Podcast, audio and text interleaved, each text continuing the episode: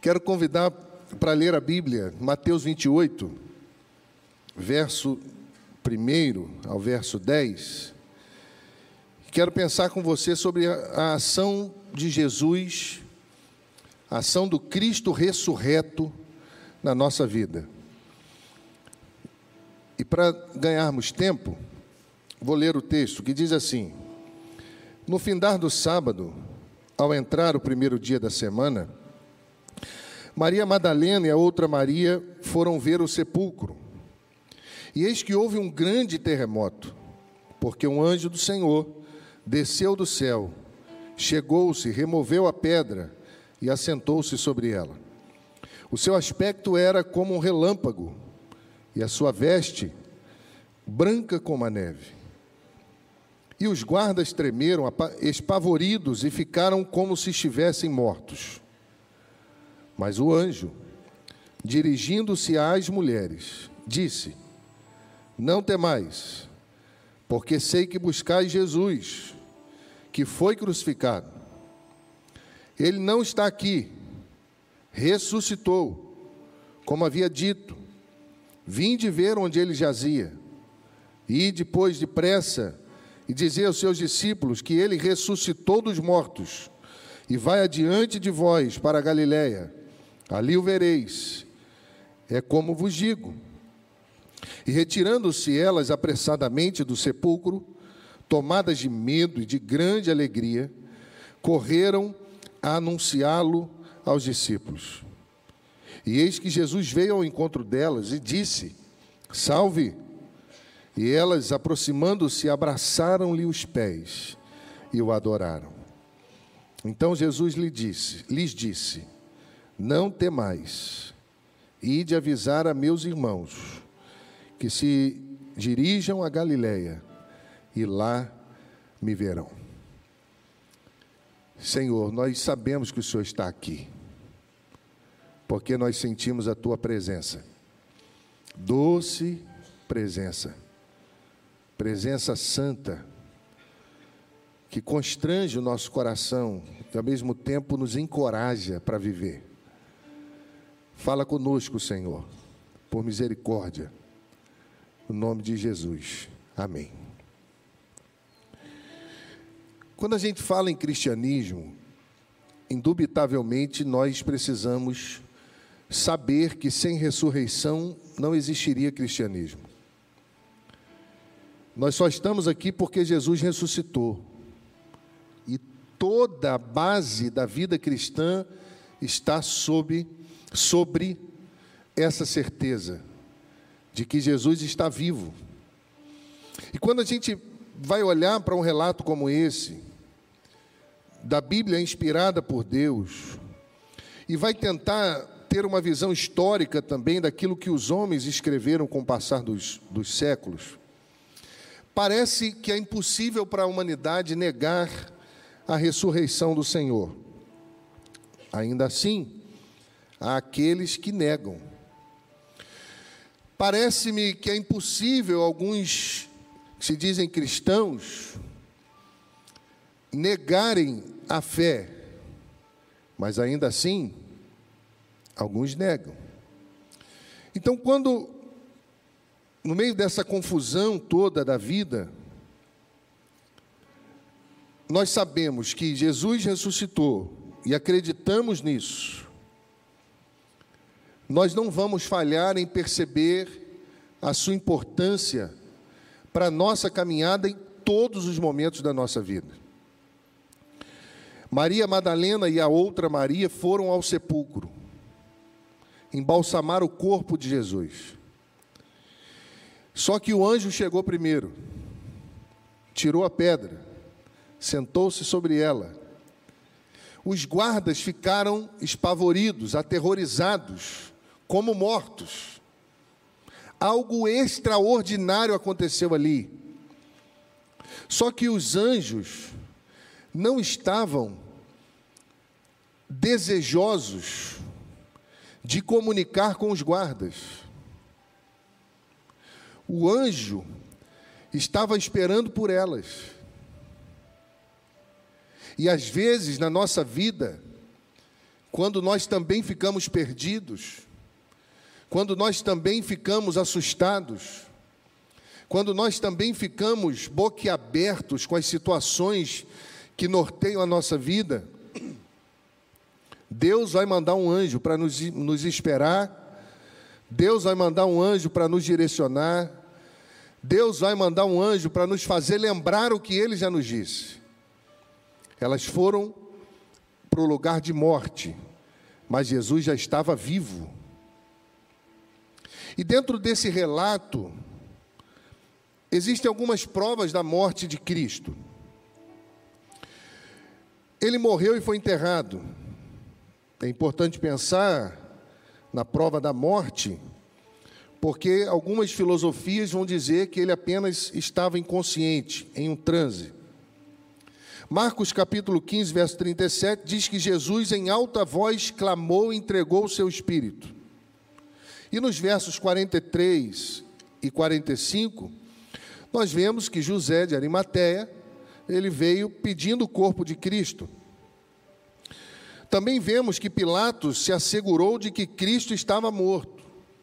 João capítulo 19, 31 e 34 vai relatar que por causa da preparação do sábado para os judeus, Pilatos uh, fez com que quebrassem as pernas daqueles que foram crucificados, para que a morte fosse mais rápida. Contudo, quando chegaram em Jesus, não quebraram as suas pernas, porque a Bíblia vai dizer que eles viram que ele já estava morto. As provas da ressurreição de Cristo, olhadas cuidadosamente, a história da sua morte, do sepultamento, da ressurreição, ela é muito relatada nos, nos livros, nos, nos evangelhos. Mateus, Marcos, Lucas, João. E, gente, e nós podemos considerar também 1 Coríntios 15. E esclarecendo um pouco o nosso entendimento, 1 Coríntios 15, 4 a 8, vai falar sobre isso. Nós aprendemos que ele ressuscitou ao terceiro dia e foi visto por Cefas, pelos doze, foi visto por quinhentos irmãos de uma só vez, foi visto por Tiago, depois foi visto pelos apóstolos e, por último, foi visto por Paulo, como nascido fora de época.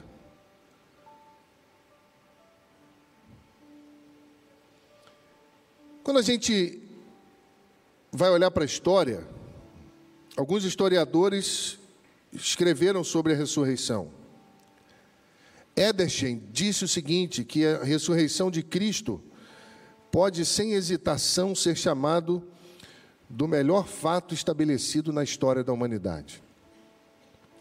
John Brodos, teólogo batista, diz que se não sabemos que Jesus, o Nazareno, se ressuscitou da morte, nós não sabemos de nada. Caminhando um pouco mais, Santo Agostinho, ou Agostinho de Hipona, ele escreveu: a ressurreição de nosso Senhor Jesus Cristo é a vida nova dos que creem em Jesus. E este é o, é o mistério da sua paixão e ressurreição que muitos deviam conhecer e celebrar. O príncipe dos pregadores, Charles Spurgeon, também escreveu dizendo: Desde que o nosso Senhor Jesus Cristo ressuscitou o judaísmo e toda forma de cerimônia simbólica, isso não passa, ou essas coisas não passam de meros sepulcros. Porque muitas vezes nós vamos buscar ídolos, imagens, e entre os mortos, aquele que está vivo. Quando eu penso em ressurreição, eu penso numa ação direta de Deus na nossa vida. Jesus ressuscitou. Cristo já ressuscitou. Vou parar porque eu não sei a outra parte, é muito alto.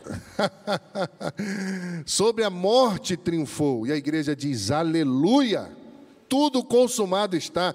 Meu irmão, a vida da igreja é Cristo. Em Cristo as coisas se resolvem. É a beleza da ressurreição, da comprovação bíblica, histórica, filosófica. Se você for no lugar onde Buda, Mahatma Gandhi, Madre Teresa de Calcutá e muitos outros expoentes da história foram no sepulcro deles, vai dizer aqui: aqui jaz o corpo de Gandhi. Aqui jaz o corpo de Agostinho, Machado de Assis e tantos outros. Mas se você for no sepulcro de Jesus, em letras garrafais, você vai ler lá: Ele não está aqui, porque ele ressuscitou.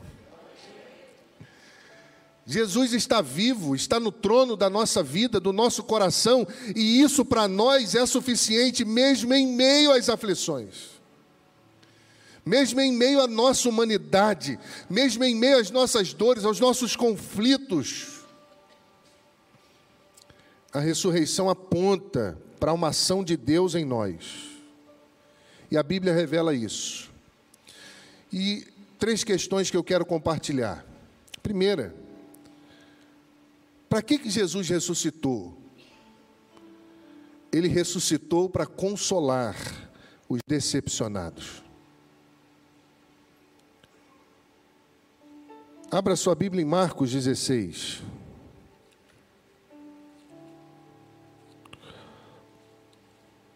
Verso 7.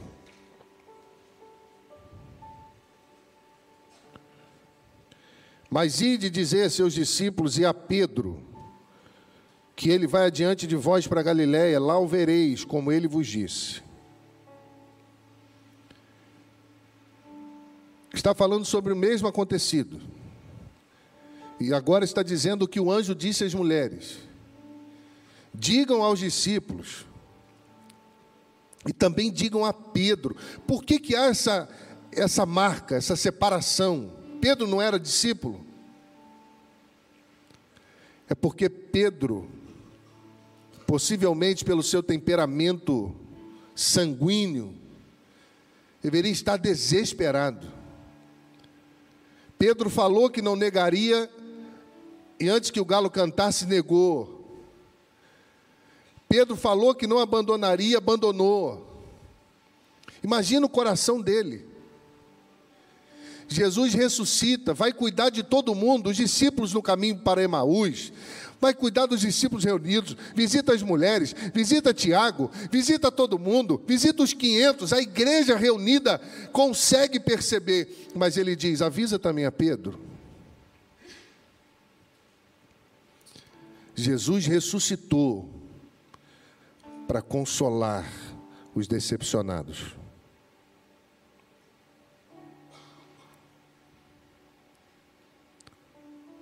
Meus irmãos, nós estamos vivendo um tempo muito difícil. Você pensa que é fácil ser pastor nesse tempo? Você tem que tomar cuidado com o que você fala. Você tem que tomar cuidado com as suas emoções quando você vai expor. Você tem que ter um compromisso muito fiel às Escrituras e ao sagrado do púlpito para que você não venha fazer como alguns pastores que se perderam pela emoção, agora estão tendo que pedir desculpa.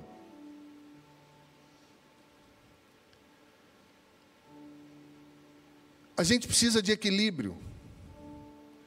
E só quem pode dar é Jesus. Pedro, meu irmão, foi alcançado pela misericórdia. Possivelmente ele estava decepcionado consigo mesmo. Poxa, eu não consegui, eu errei. Eu prometi e não cumpri. E aí, se você for para o Evangelho de João, naquela grande cena, quando eles estão pescando, e aí alguém diz no barco, Jesus havia morrido, eles estavam tentando voltar à velha vida, decepcionados. Alguém diz, é o mestre. Olham para a praia e dizem, é o mestre. E a Bíblia mostra que Pedro, mesmo nu, lançou-se ao mar e nadou apressadamente para estar diante do mestre. A ideia do texto é que ele chegou primeiro que o barco. E ali ele não fala nada. Que coisa linda!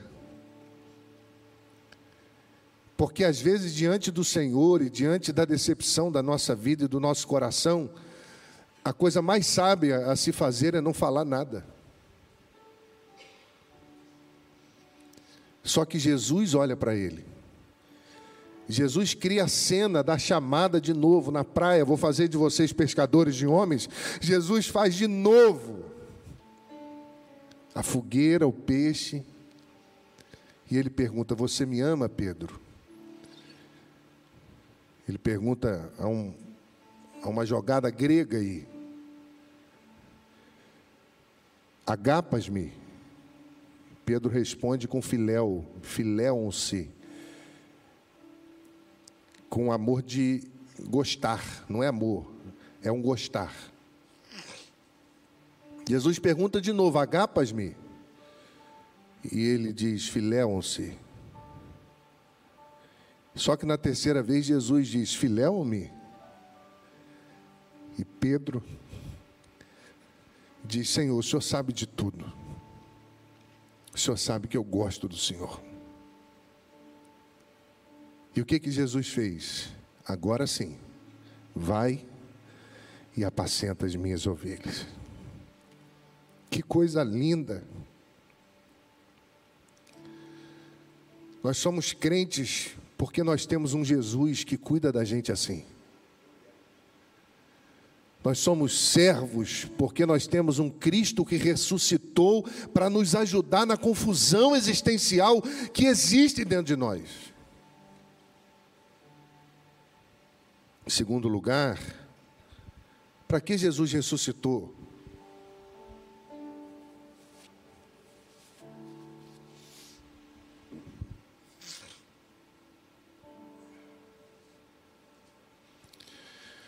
Jesus ressuscitou para ser boas novas àqueles que estão chorando de tristeza. Marcos capítulo 16, versículo 10, você vai ler o texto dizendo que os discípulos estavam reunidos, tristes e chorando. Só que o verso 11 diz algo que o choro faz, que a tristeza faz cega gente. Elas recebem a ordem do anjo para irem falar com os irmãos que Jesus estava vivo, já estava na Galiléia, eles estavam atrasados. Porque buscam entre os mortos aquele que está vivo? Só que quando elas chegam, eles estão tristes e chorando, e elas contam para eles: Jesus ressuscitou. O anjo nos disse: e sabe o que, que eles fizeram? Não acreditaram nelas.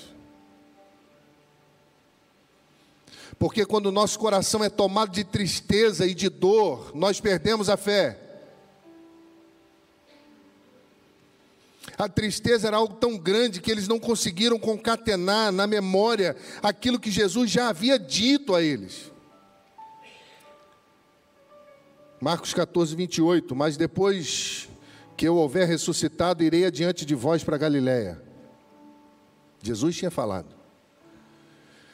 E alguém já disse que a pior tristeza é aquela que se esconde por trás de uma máscara de felicidade. Está triste? Diga, Senhor, estou triste. Pedro disse: Você me ama? Não, eu gosto do Senhor.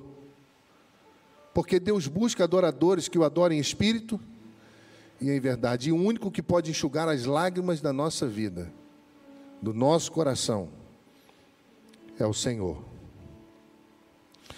Tem muitas coisas para falar, mas a hora avança. Eu quero, em terceiro lugar, dizer que Jesus ressuscitou para que os muitos que estão desistindo por causa da decepção ou pela incompreensão se mantenham firmes. Lucas capítulo 24, verso 21, e nós esperávamos que fosse ele o que remisse Israel, mas agora, com tudo isso, já é o terceiro dia desde que essas coisas aconteceram. Aqueles que estavam para o caminho para Emaús estavam abandonando a fé. Nós esperávamos uma coisa, aconteceu outra, estavam perdidos. Jesus se apresenta no meio deles, caminha com eles, parte o pão com eles, restaura a fé, e eles voltam correndo para Jerusalém, porque eles perceberam que Jesus vive vive. A desilusão se deu por esperarem de Jesus questões políticas e terrenas. Toda vez que você esperar de Jesus questões políticas e terrenas, você vai desiludir, porque o homem é mau. Porque o homem é depravado, existe uma doutrina depravação total o homem morto nos seus delitos e pecados. Aqui, a desilusão se deu porque eles esperavam que Jesus assumisse o trono de Jerusalém. E ele morre, porque eles não entenderam que ele falava de um reino espiritual, mas eles queriam um reino humano. Verso 15, Jesus se apresenta, começa a caminhar com eles, e você conhece a história. Quando ele parte o pão, e os olhos deles se abrem e eles voltam correndo para Jerusalém, proclamar que Jesus estava vivo e se juntar novamente à igreja. Com isso, quero dizer-lhes que, independente das questões que nos cercam, Jesus está vivo, está aqui nessa manhã. Jesus habita dentro de nós por meio do Espírito. E Ele nos ajuda. Ele enxuga as nossas lágrimas, Ele cuida da decepção do nosso coração, Ele arruma a nossa vida. Jesus ressuscitou para que o amor de Deus tenha ação direta no coração, a fim de que o homem tenha condições de recomeçar, para que você tenha entendido do amor de Deus, para que a sua vida tenha direção em Cristo. Cristo ressuscitou para nos dar uma nova chance. Talvez você esteja nessa manhã chorando de tristeza pela dor de uma perda significante em sua vida. Jesus ressuscitou para te dar alegria. Se porventura em algum momento da sua vida você pensou em desistir pela decepção ou pela incompreensão, Jesus ressuscitou para te dar alegria para que você tenha entendimento do seu propósito, para que você tenha esperança, porque o Senhor nos chamou para uma viva esperança, que é Cristo Jesus, o nosso Salvador. Que Deus te abençoe.